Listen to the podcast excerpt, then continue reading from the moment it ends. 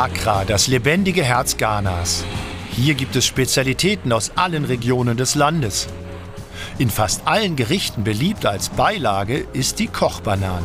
Frittiert und mit vielen Gewürzen verfeinert ist sie ein wichtiger Bestandteil der ghanaischen Küche. Aber auch gegrillt ein perfekter Snack für zwischendurch. Sofia Georgina hat seit zwölf Jahren einen Stand und grillt über Holzkohle Plantains. Ein sprichwörtliches Streetfood. Der Standort ist sehr wichtig. Am besten da, wo viele Leute und Autos vorbeifahren, damit sie meinen Snack sehen, herkommen und ihn kaufen. Sofia Georgina bietet grüne und gelbe Plantains an. Die gelben sind reifer und verkaufen sich besser, da sie süßer sind. Ab 10 Uhr morgens schält und grillt die dreifache Mutter am Straßenrand die Kochbananen.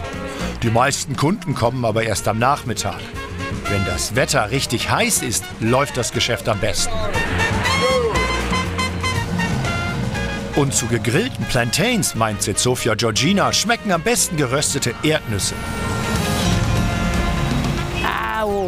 Ich hätte nichts dagegen, was anderes anzubieten, aber ich werde das Braten von Kochbananen nie sein lassen, denn ich verdiene sehr gut daran.